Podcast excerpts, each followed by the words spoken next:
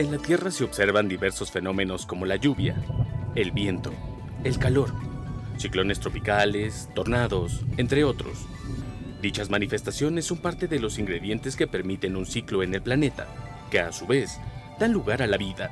Sin embargo, ¿sabes qué son? ¿Cómo se desarrollan y su función? Estas dudas y más serán aclaradas aquí en su podcast Meteorología para llevar.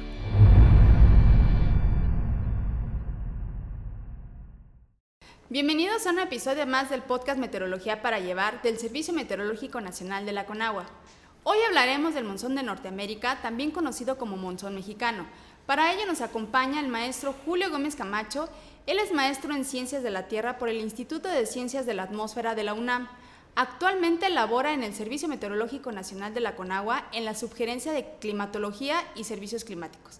Bienvenido, Julio. Hola, muchas gracias por la invitación. Ya para entrar de lleno al tema, queremos que nos expliques qué es el monzón y qué efectos genera en México. Por supuesto, en esencia este sistema meteorológico puede entenderse como un cambio estacional en la dirección de los vientos en el noroeste del país. Normalmente los vientos corren de norte a sur en esta región, pero en verano, tras recibir mayor insolación en el continente, la dirección de los vientos se ve invertida, ocasionando que se transporten masas de aire ricas en humedad desde el Pacífico mexicano hacia el continente. En términos muy prácticos, podríamos visualizarlo como un efecto de brisa marina a escala continental. Este transporte de humedad genera que la precipitación acumulada en estos meses sea significativamente mayor. Esto se genera gracias a la numerosa cantidad de sistemas convectivos de mesoescala que generan tormentas eléctricas muy severas. ¿Y, ¿Y, estos efectos en qué estados específicamente de México son los que, no sé si llamarles, se afectan o se benefician de estas lluvias que genera este, este sistema?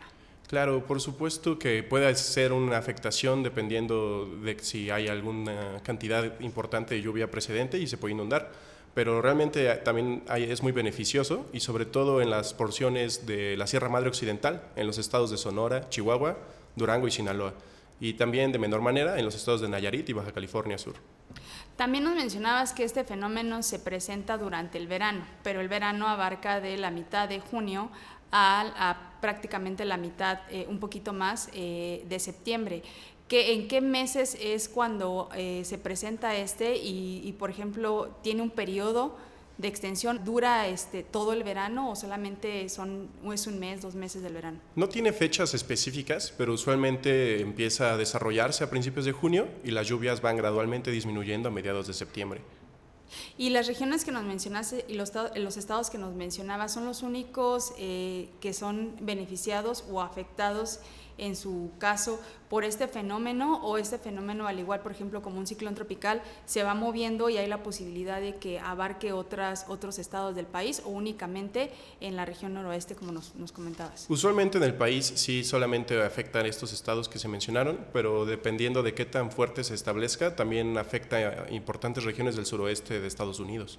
¿Y hay alguna particularidad de este fenómeno que solamente eh, se presente en esta región del país y, y por qué no avanza como otro sistema tropical?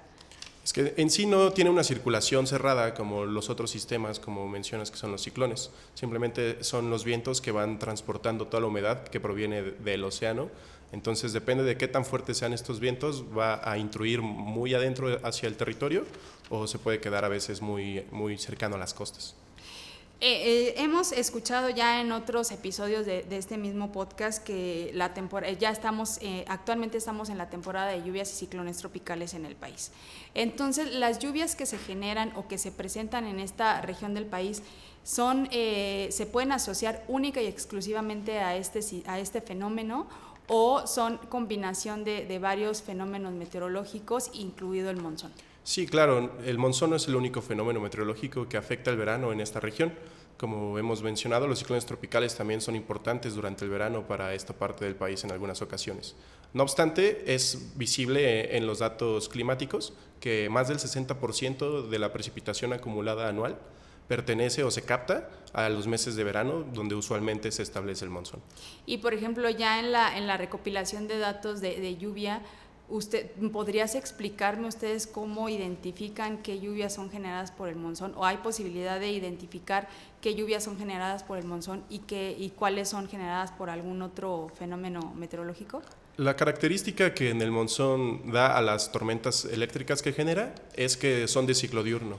O sea, pueden tenerse mañanas secas y despejadas y a lo largo del día se van desarrollando gracias a la orografía estas tormentas que son bastante extensas y ya por la tarde o tarde-noche se va registrando esta precipitación. Entonces, usualmente, si no hay otro sistema alrededor, como sea un ciclón tropical, por ejemplo, se le asocian directamente al monzón de Norteamérica. Ok. Ah, ok, entonces eh, las lluvias eh, que genera el monzón se presentan normalmente por la tarde-noche. Así, en efecto. Ok. Estas lluvias entonces que genera el monzón y el agua que deja el, el fenómeno el monzón, y sobre todo esta región en donde se presentan eh, que habitualmente o generalmente también en ocasiones sufren de escasez de agua, ayudan a, disminuir esta parte de la escasez de agua, en su caso algún tipo de sequía de las, por la que estén atravesando? Eso depende de qué tan severa eh, se encuentre establecida la sequía y de qué tan fuerte se establezca el sistema monzónico. Recordemos que al interactuar los sistemas atmosféricos presentan un alto grado de complejidad, entonces no es tan fácil decir que porque va a haber monzón se puede eliminar cierta sequía que se pueda presentar. Sin embargo, hay estudios que indican que la presencia del sistema monzónico disminuye los potenciales incendios forestales que se pueden presentar en el noroeste del país. Y este eh, fenómeno del monzón eh, se desarrolla aquí en México, hay, en algunas otras partes del mundo donde se presente, son los mismos efectos. ¿Qué nos podrías platicar sobre, sobre este fenómeno y si a lo mejor si es exclusivo o si es exclusivo del país? Hay también monzones en otras partes del planeta, por ejemplo en África, en Australia y en la India, y este último es el más reconocido gracias a las severas lluvias que deja en el verano, y estas eh, tormentas son muchísimo más significativas gracias a la cordillera de los Himalayas, que presenta una orografía importante para el desarrollo de las mismas. Y eh, eh, se presenta en las mismas fechas, o sea, también se presenta en el verano, en la, en la época del verano en ese país pero eh, los efectos son a mayor escala, a menos escala que las que presentan aquí en México. Pues comparando con el de México, sí tiene una circulación muchísimo más amplia y las tormentas suelen ser con torres convectivas también más altas, lo cual genera más precipitación. ¿Torres convectivas nos referimos a nubes? Ajá. Entonces, en la parte de, la India, eh, ¿qué, ¿qué, puede ser más, eh, afectarlos más? ¿El monzón o un ciclón tropical que pudiera impactarlos y también dejarles lluvia.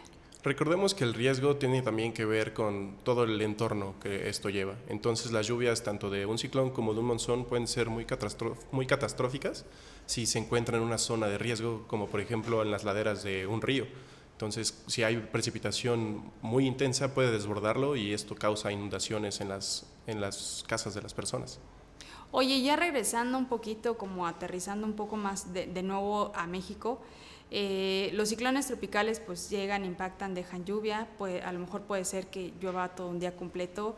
Eh, ¿Cuánto podría durar una lluvia continua de un, de un monzón, o sea, del fenómeno de un monzón? O sea, básicamente lo que quiero saber es...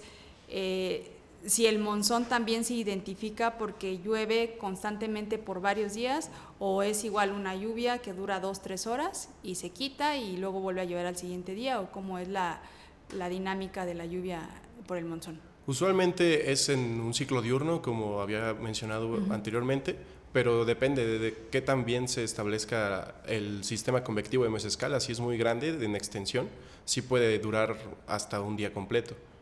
Perfecto.